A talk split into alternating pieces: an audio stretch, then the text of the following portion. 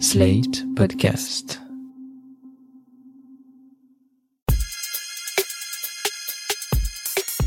Salut chers auditeurs, salut chères auditrices, bienvenue dans Sans Algo, le podcast qui vous en fait découvrir d'autres. Je suis Mathilde Mélin, journaliste pour Slate.fr et spécialiste des podcasts. Depuis septembre 2021, dans Sans Algo, j'ai à cœur de vous faire découvrir des podcasts, des œuvres, mais aussi et surtout des auteurs et des autrices, des gens qui savent raconter des histoires avec du son. Dans l'épisode d'aujourd'hui, je ne vais pas vous parler d'un seul podcast comme je le fais d'habitude, mais de tout le travail d'un auteur en particulier qui se cache derrière toute une série de productions différentes. Cet auteur, c'est le journaliste Philippe Collin, que les auditeurs de France Inter connaissent bien puisqu'il a animé des chroniques ou des émissions sur la chaîne entre le début des années 2000 et l'été 2021. À cette date, après 5 ans à la tête de l'émission hebdomadaire L'œil du tigre, qui parle de l'histoire du sport, il est ce qu'on appelle détaché de l'antenne par la patronne d'Inter, Laurence Bloch, pour se concentrer uniquement sur la production de podcasts natifs et plus particulièrement des portraits sonores de personnages historiques. Jusque-là, cet exercice était plutôt la chasse gardée de France Culture avec leurs émissions d'été Les Grandes Traversées qui sont souvent très réussies. Mais dès l'été 2021, Philippe Collin se met au travail, il commence avec Napoléon, puis il enchaîne avec Molière. Alors j'avoue que ces deux séries-là, j'ai eu un peu de mal à rentrer dedans, peut-être aussi parce que ce sont deux personnages déjà largement traités à la radio, au cinéma, à la télé, dans les bouquins, bref, on les connaît déjà un peu en long, en large et en travers. Et puis, en mars 2022, sort une série intitulée Le fantôme de Philippe Pétain. Là, j'avoue, ça pique ma curiosité parce que le service public qui dédie un podcast entier, 9 heures de documentaire à Philippe Pétain, bah celle-là, je l'avais pas vu venir. Je rechigne un peu à m'y mettre et puis un jour, en soirée, un ami qui l'a écouté me décrit l'une des premières scènes du podcast qui se passe dans le cimetière où est enterré Pétain le jour de l'anniversaire de sa mort. La reporter Martine Abat y observe la tombe quand soudain, un couple s'approche. L'homme, qui est visiblement très vieux, porte un béret et une veste militaire recouverte de médailles. La journaliste lui tend le micro. Bonjour monsieur. Vous avez amené un, drapeau français? C'est le drapeau du Cercle national des combattants. Honneur et patrie. vous avez mis vos, vos gants, vous avez votre drapeau, vous avez mis votre béret. Oui. Comment vous vous appelez? Louis de Condé. Né en 1939, Louis de Condé a participé à l'attentat du Petit Clamart, visant à assassiner le général de Gaulle en août 1962. Louis de Condé, c'est l'Algérie française. Je suis très triste. Il y, a une, il y, a une, version officielle de la guerre, mais cette version-là est mensongère. Et nous, ce que vous appelez les pétinistes, nous sommes fidèles au maréchal et nous connaissons l'histoire de France. Bon, alors déjà, ça, c'est ce que j'appelle une excellente séquence reportage. Et surtout, je trouve ça extrêmement malin de la placer au début du premier épisode, à peu près à 7 minutes du début, parce que ça pose les bases du personnage. En choisissant de mettre euh, les pieds dans le plat, grâce à ce monsieur rencontré au cimetière, et donc d'aborder tout de suite les débats historiques qui font encore rage autour de Pétain, Philippe Collin dit que l'histoire est compliquée, qu'elle est souvent une question de point de vue, et surtout qu'une période qui peut nous sembler lointaine est encore bien vivace dans la vie et les opinions de certaines personnes. La série sur Philippe Pétain, je l'ai adorée parce qu'elle ose poser les questions qui fâchent, comme celle de l'âge de Pétain au moment où il accède au pouvoir ou de son antisémitisme. Dans chaque épisode, Philippe Collin gratte un peu le vernis de l'histoire et ne se contente pas des raccourcis des manuels scolaires. Alors après avoir écouté ça, j'enchaîne avec sa série sur Cléopâtre titrée Le génie politique. C'est le premier portrait que Philippe Collin dédie à une femme. Et il s'est pas franchement facilité la tâche, déjà parce qu'il a choisi un personnage qui a vécu quelques décennies avant Jésus-Christ, donc c'est un peu loin, mais en plus, elle n'a laissé aucun écrit. Pour raconter Cléopâtre, il faut donc se fier à ce que disaient d'elle ses contemporains, des hommes romains pour la plupart. Philippe Collin fait le choix de s'appuyer sur ses écrits, mais aussi sur la fiction et sur les représentations qui ont été faites de Cléopâtre au cinéma ou à la radio. Ce que j'aime avec le travail de Philippe Collin, c'est qu'en plus d'interroger les figures historiques dans le contexte de leur époque, il revisite aussi les traces qu'ont laissées ces personnages dans notre imaginaire collectif. Et pour ça, il utilise le son et il n'hésite pas à aller déterrer des archives, comme dans le dernier épisode dédié à Cléopâtre. Ce dernier épisode débute en 1978 sur les ondes de France Inter. Dans l'émission L'oreille en coin, Jacques Chancel a proposé aux auditeurs une version étrange de sa radioscopie. Ce jour-là, il reçoit une invitée un peu particulière. Radioscopie, Cléopâtre. Jacques Chancel. A priori, cette interview s'annonce foutraque et un brin loufoque. Mais au micro, Juliette Gréco, c'est elle qui se prête au jeu, incarne une Cléopâtre loin des clichés. Quand on parle de vous, Cléopâtre, on dit d'abord que vous êtes belle, et on ajoute, parlons de vous, Cléopâtre, intelligente, mais évidemment cruelle, intrigante. Bien sûr. Il n'y a pas de politique sans intrigue, vous le savez parfaitement. Je suis née dans la politique. Vous savez, quand on est souveraine à 17 ans, les choses. C'est jeune, oui. Oui. Cela dit, je, je me crois plus habile en politique que cruelle. Vous tueriez-vous par amour? Je crois que vous en êtes capable.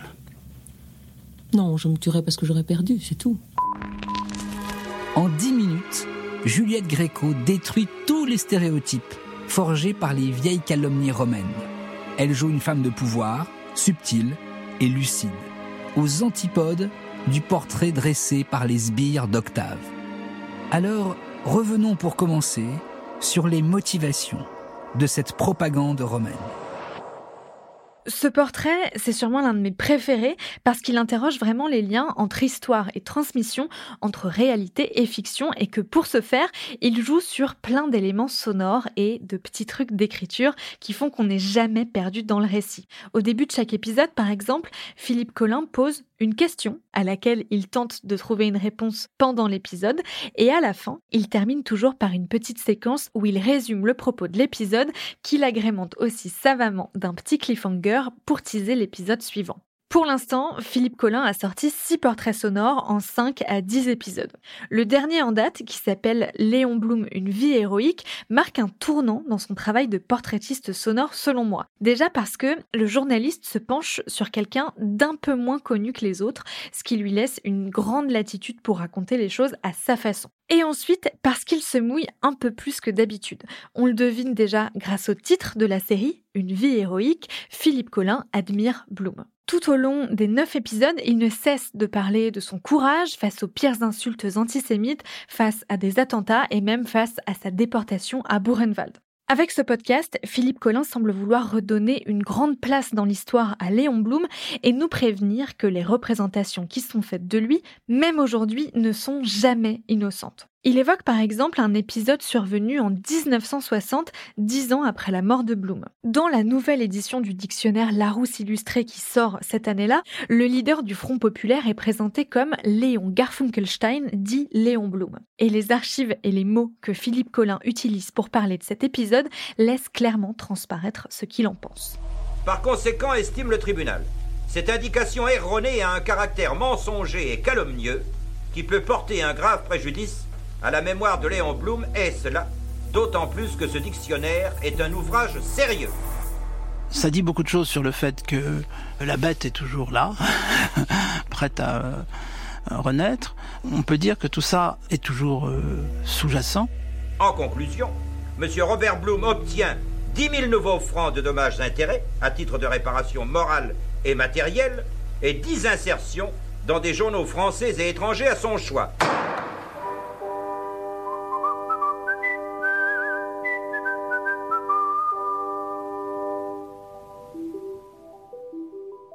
Ainsi, en janvier 1960, dans le Petit Larousse, ressurgissent les démons antisémites dont a été victime Léon Blum tout au long de sa vie.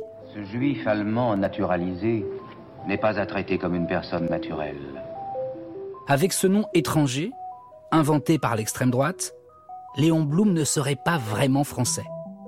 Eh bien, sachez que 66 000 exemplaires de cette édition du Larousse n'ont pu être saisis avant la décision de justice.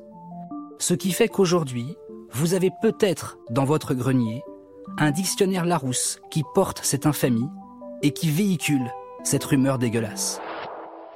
En 18 mois, Philippe Collin a déjà produit 6 portraits sonores, 43 heures de podcast, documentés et intelligents, tous avec un travail sonore remarquable. J'ai donc voulu savoir comment il travaille, avec qui et ce qui motive ses choix d'écriture. Je l'ai invité au micro de Sans Algo, le voici. Bonjour Philippe Collin. Bonjour. Qu'est-ce qui vous a donné envie de vous lancer dans l'exercice du portrait radiophonique? Eh bien, d'abord, je crois que c'est mon goût pour l'histoire, puisque j'ai une formation d'historien à la base, donc c'était un peu un retour à, des premiers amours. Et c'était un moyen à la fois populaire, puisqu'un portrait c'est toujours un peu populaire, en gardant une exigence de savoir savant avec des historiens et des historiennes. Donc l'exercice était assez pratique, excitant, et il me permettait de renouer avec plein de choses, y compris euh, mon savoir-faire entre guillemets à la radio. Donc c'est une sorte de sédimentation qui fait qu'il y a un an et demi maintenant, euh, Inter me propose de faire des grands portraits historiques et je me dis, OK, c'est le moment ou jamais de le faire puisque j'ai ce désir-là qui est né en moi et qui était sous-jacent sans doute. Voilà. Vous présentez vos podcasts comme des récits. D'après vous, quels sont les ingrédients nécessaires à un bon récit audio?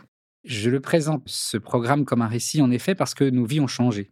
C'est-à-dire qu'on est tous habitués maintenant à, feuilletonner. Donc, euh, Évidemment, quand on a commencé à travailler avec mon équipe, on s'est dit, voilà, on va faire 6 heures, 8 heures, 9 heures, on va essayer de créer quelque chose qui tient du feuilleton. Donc c'est très simple, c'est qu'on met en place un plan, tout simplement, et on cherche les éléments saillants qui nous permettent de jouer sur le cliffhanger, à chaque fin d'épisode. C'est assez classique en vérité. Mais l'histoire se prête beaucoup à ça. C'est-à-dire, dans un destin que vous racontez, d'une vie entière, d'un homme ou d'une femme, il y a des moments saillants. Et la radio euh, s'y prête bien, puisque ce que j'adore avec la radio, c'est Orson Welles qui disait ça, je crois, c'est le cinéma, mais l'écran est plus grand. Parce que, en fait, ce qui est assez excitant, c'est que hum, avec une mise en onde particulière, comme on dit à Radio France, on peut espérer créer chez l'auditeur et l'auditrice des images. Donc, avec la voix du narrateur et des moments un peu hum, forts de la vie euh, de la personne dont on parle, on peut effectivement euh, générer une forme d'addiction vers l'épisode suivant. Et c'est extrêmement excitant de réfléchir à ce qui peut provoquer chez les auditeurs et auditrices, ce petit titillement qui fait qu'on se dit je fais play sur le prochain. L'habillage sonore, la mise en onde, vous y pensez à quel moment? Au moment où vous choisissez le personnage, en vous demandant quelles ressources vous allez pouvoir utiliser, au moment où vous écrivez les épisodes, ou alors au moment du montage et de la réalisation? Alors, euh, aux trois étapes. Voilà, c'est-à-dire que on commence avec euh, une première recherche. Donc, on a un premier panier quand vous dites on, c'est vous et... Et toute mon équipe, et notamment Violaine Ballet, avec qui je réalise cette émission. Et c'est important puisque je considère qu'elle est quasiment coproductrice de ce programme. Donc on commence par un premier panier où on, a un personnage, par exemple Léon Blum, et on se dit, tiens, qu'est-ce qui peut correspondre dans l'univers sonore, euh, même de matière sonore, à Léon Blum, aux années 30, euh, au début du XXe siècle? Voilà, qu'est-ce qui appartiendrait dans un imaginaire euh, à la fois politique, mais aussi un imaginaire presque fictionnel Léon Blum. Donc là, on remplit un panier avec plein d'éléments. Et puis, il y a des choses qui fonctionnent, ou qui fonctionnent moins. Et quand on avance dans l'écriture, on se dit, ben, tiens, là, en effet, l'épisode 3, par exemple, on commence au congrès de Tours, c'est le début des années 20, euh, qu'est-ce qui pourrait venir compléter? Ça, c'est l'écriture. Et puis là, vous avez raison, c'est qu'il y a une dernière étape où tout d'un coup, face à la matière, on se dit, ben, tiens, là, en effet, on n'a pas ce qu'il nous faut. Donc, on va chercher, on continue, on, fait du sound design. Avec euh, Radio France, on, est très bien loti pour ça. Donc, euh, on a des ingénieurs qui, du son qui sont très compétents. Et donc, on leur passe commande au début de la série. Mais en effet, dans l'écriture, on se dit, ben, tiens, ici, par exemple, je vous dis n'importe quoi, mais dans les archives, tout d'un coup, on trouve un slogan répété qui peut être euh, réexploité dans un mixage particulier. Mais ça, il a fallu qu'on chemine, qu'on avance dans les recherches. Comment vous choisissez les personnages dont vous allez faire le portrait? Quels éléments sont nécessaires pour que vous sachiez que vous allez pouvoir tenir 4, 5, 6, 7, 8 heures sur un personnage? Alors, il y a un premier ressort qui est essentiel pour moi, c'est que on essaye à travers ces portraits de donner une définition de ce que c'est que la France, dans toutes ses complexités, dans toutes ses euh, hétérogénéités.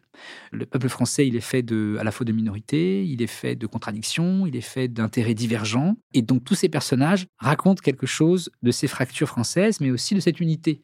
Donc on les cherche ainsi, c'est-à-dire qu'on cherche les personnages qui ont été soit des causes de fracture, soit des causes d'union, soit qui incarnent quelque chose qui soit euh, de l'esprit français. Et le prochain euh, personnage, c'est Jean-Marie Le Pen, qui est dans une forme de fracture, évidemment, mais qui raconte aussi, de mon point de vue, l'ineptie d'un peuple homogène. Voilà, donc c'est une manière de raconter autrement la France. Et le personnage, après, c'est Simone de Beauvoir, qu'on fera en 7 heures, et qui va venir aussi raconter ce que c'est qu'être une femme au XXe siècle. Vous avez déjà dressé les portraits de euh, Vladimir Poutine, Philippe Pétain, Cléopâtre, Léon Blum, bientôt Jean-Marie Le Pen, comme vous venez de le dire. Qu'est-ce qui vous intéresse dans la figure politique? Alors, ça m'intéresse, c'est deux choses. C'est un goût personnel déjà pour la politique, parce que j'adore ça, et depuis que je suis gamin, et donc ça m'intéresse euh, de me plonger dans les histoires politiques, notamment celles du passé, bien sûr, qui vient éclairer le présent. Donc ça, ça qui m'intéresse, et je pense que en allant sonder le passé, d'un point de vue politique, on vient éclairer le présent et offrir des outils pour la compréhension du présent. Il ne faut pas faire l'idiotie de penser qu'on peut juger le passé à l'aune du présent. Ça, c'est inepte. Vous, comment vous savez que vous tenez ce cap de ne pas apposer votre regard euh, des années 2020 sur les personnages dont vous traitez? Le danger, il est grand. Et parfois, je, me rapproche du danger. Donc, je, fais toujours espèce une sorte de vigilance de ce que vous évoquez, parce que c'est vraiment euh, un péril. Mais il y a plusieurs manières de s'échapper de ce danger. C'est d'une part d'avoir recours à de grands historiens et de grandes historiennes qui ont passé leur vie entière à travailler sur ces dossiers et qui, eux, ont une forme de distance, hein, qui ne sont pas là pour juger, mais ils sont là pour expliquer et comprendre ce qui s'est passé. Et donc tout l'enjeu, il est là. C'est ne pas juger, c'est expliquer. Mais quand vous expliquez, vous avez quand même un point de vue. Donc, vous voyez, c'est compliqué. On ne peut pas être complètement objectif. C'est impossible. On n'essaye pas de tordre le réel du passé. Mais c'est pas simple. Je, le conçois et je le concède, c'est pas simple. Il faut garder euh, la raison et le calme et, revenir à l'histoire et s'appuyer sur des travaux d'historiens pour dire voilà pourquoi c'est inepte, mais en ayant bien conscience que Philippe Pétain appartient à un monde qui a disparu. Quand vous savez que vous allez traiter d'un personnage, comment vous vous documentez avant de commencer peut-être à écrire et en tout cas de commencer les étapes suivantes de la production? Quelles sont vos sources privilégiées? Alors, on commence tout simplement par une grande bibliographie et on regarde qu'est-ce qui nous paraît le plus important, quels ont été les travaux les plus essentiels. Et donc, on dégage déjà un premier corpus euh, de sources et on essaye après de voir, ça c'est très important, qui a écrit quoi et d'où parle-t-il? Parce que vous savez, l'histoire, c'est aussi des chapelles. Et on va dégager, on va dire, euh, allez, entre 10 et 12 livres, biographies, analyses importantes. Et ensuite, on regarde s'il nous manque dans le casting des gens qui viendraient compléter la palette. Et est-ce que vous allez chercher aussi euh, des proches ou des descendants des personnes dont vous dressez le portrait? Alors, la valeur du témoignage, elle est toujours compliquée parce qu'elle a une valeur, évidemment, mais il faut la questionner. La vie se sédimente pour chacun d'entre nous. Et votre vision aujourd'hui de vos 12 ans, elle est sans doute un peu vraie et aussi un peu fausse. Donc le témoignage, il est à la fois extrêmement précieux, mais il est toujours sujet un peu à caution. il faut toujours l'interroger, il faut le questionner. Donc oui, on a parfois recours à des gens qui ont été proches des personnages, notamment sur Léon Blum, son, arrière-petit-fils, voilà, qui est de la famille directe, mais on lui demande autre chose. On lui demande euh, des souvenirs et on le met dans une situation particulière, soit devant la tombe, soit dans la dernière maison de Léon Blum, etc., qui vient apporter de l'émotion. Parce que je pense que le récit historique, il a pour être populaire, il a besoin d'un peu d'émotion aussi. Il faut entrer un petit peu dans l'intime euh, du personnage sans aller trop loin non plus, parce que là encore, euh, l'historien ne psychologise pas, c'est interdit par la loi des historiens, parce qu'on ne peut pas imaginer euh, ce que pense Louis XIV euh, de son entourage proche. Vous voyez, ce serait, c'est inepte. Néanmoins, il y a des éléments d'archives, des correspondances, des journaux intimes, qui nous laissent un peu accès aux personnalités. Et comment on fait quand il n'y a pas d'archives euh, personnelles pas très écrites? C'est le cas de Cléopâtre, à qui vous avez aussi dédié une série. Déjà, c'était il y a plus longtemps que les autres personnes euh, dont vous parlez. Et surtout, euh, elle, on n'a aucune archive écrite de sa main. On ne sait pas quel a été son point de vue sur sa vie, en fait. Exactement. Comment on travaille sur un personnage dont on n'a pas le point de vue? Alors, ça, c'est très compliqué, mais heureusement, encore une fois, il y a des historiens, c'est-à-dire que eux ont pu travailler. Alors, on n'a aucune archive écrite de Cléopâtre, c'est tout à fait juste.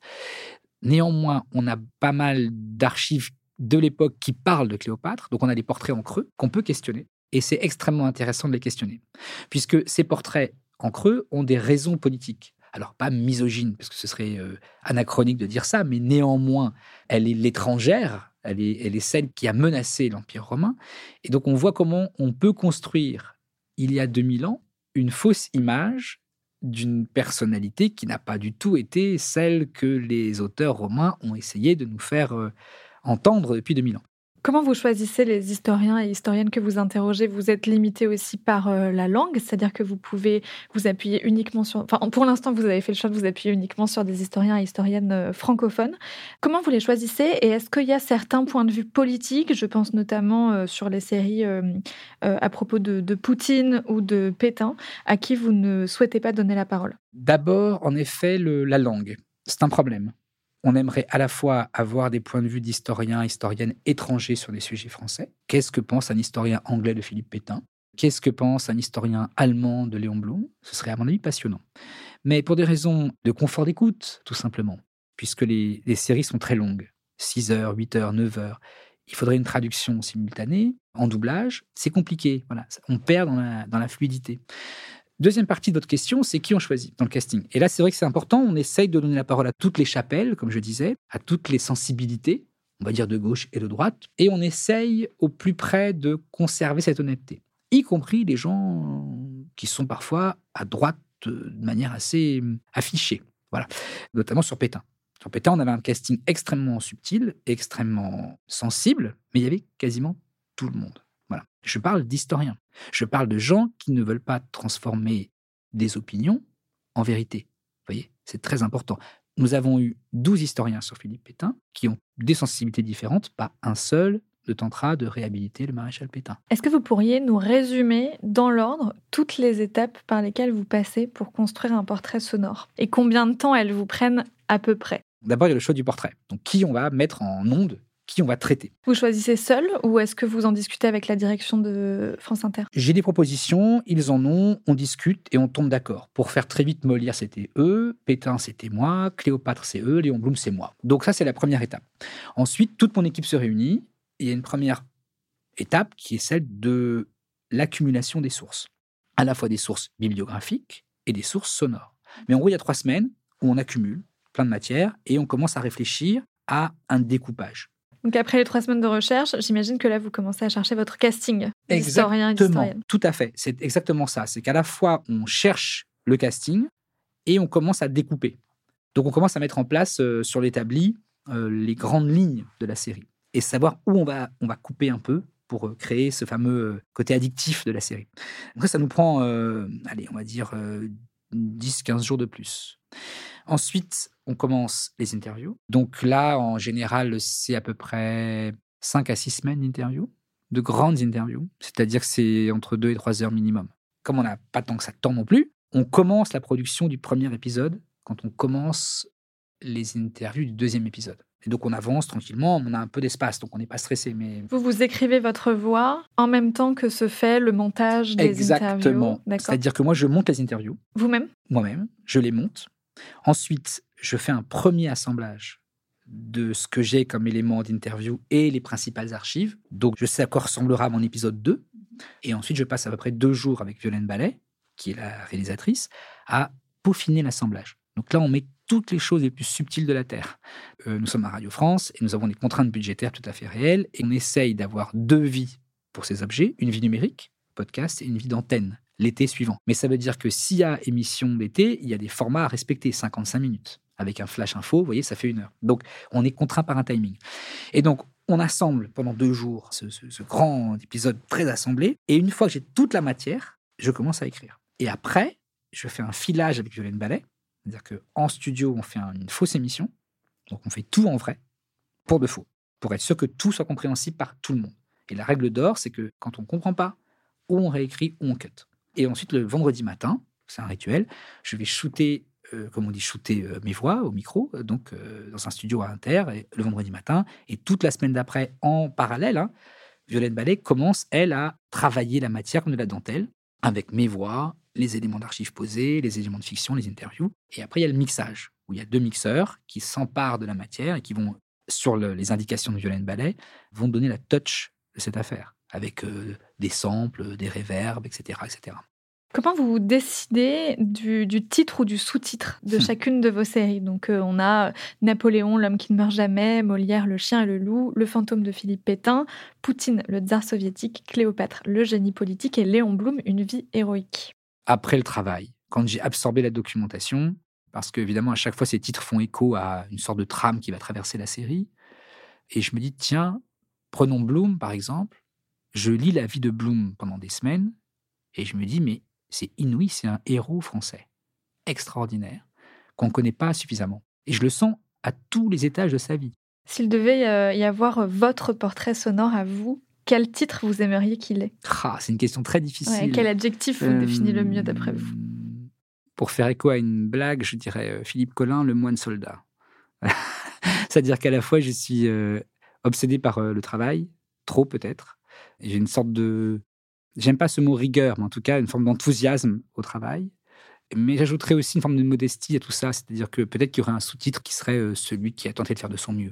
Vous voyez, un truc un peu comme ça. Voilà. Parce que je suis pas historien, j'ai une formation d'historien, mais les gens face à moi, à ces micros, ils ont passé leur vie entière, intégralement consacrée à ces recherches, et j'ai un immense respect pour ça. Ce que j'aurais aimé faire dans la vie, peut-être au fond. Euh, moi, je fais le passeur. Je fais le passeur, l'accompagnateur, je mets en nom des choses. Mais quand j'ai en face de moi euh, Pascal Horry, Henri Rousseau, Denis Péchanski, euh, Bénédicte Vergès-Chénion, j'ai une immense admiration d'une vie entière consacrée à la recherche historique. Donc euh, voilà. Merci beaucoup Philippe Collin. C'est moi qui vous remercie, Mathilde. Merci beaucoup. Merci d'avoir écouté cet épisode de Sans Algo. Pour retrouver les portraits faits par Philippe Collin, rendez-vous sur le site et l'application Radio France. Je vous conseille particulièrement ceux dédiés à Cléopâtre, Philippe Pétain et Léon Blum. Ça devrait vous occuper jusqu'au prochain épisode de Sans Algo qui sortira dans 15 jours. D'ici là, je vous souhaite une très bonne écoute. Sans Algo est un podcast de Mathilde Mélin, produit et réalisé par Slate.fr sous la direction de Christophe Caron et de Benjamin Septem-Ours. Merci à Nina Pareja pour l'enregistrement et la production éditoriale de cet épisode et à Mona Delahaye pour le montage. Et un merci très spécial à Benjamin Septem-Ours qui m'a accompagné sur la soixantaine d'épisodes de Sans Algo déjà publiés et qui part vers de nouvelles aventures podcastiques. Je lui souhaite le meilleur.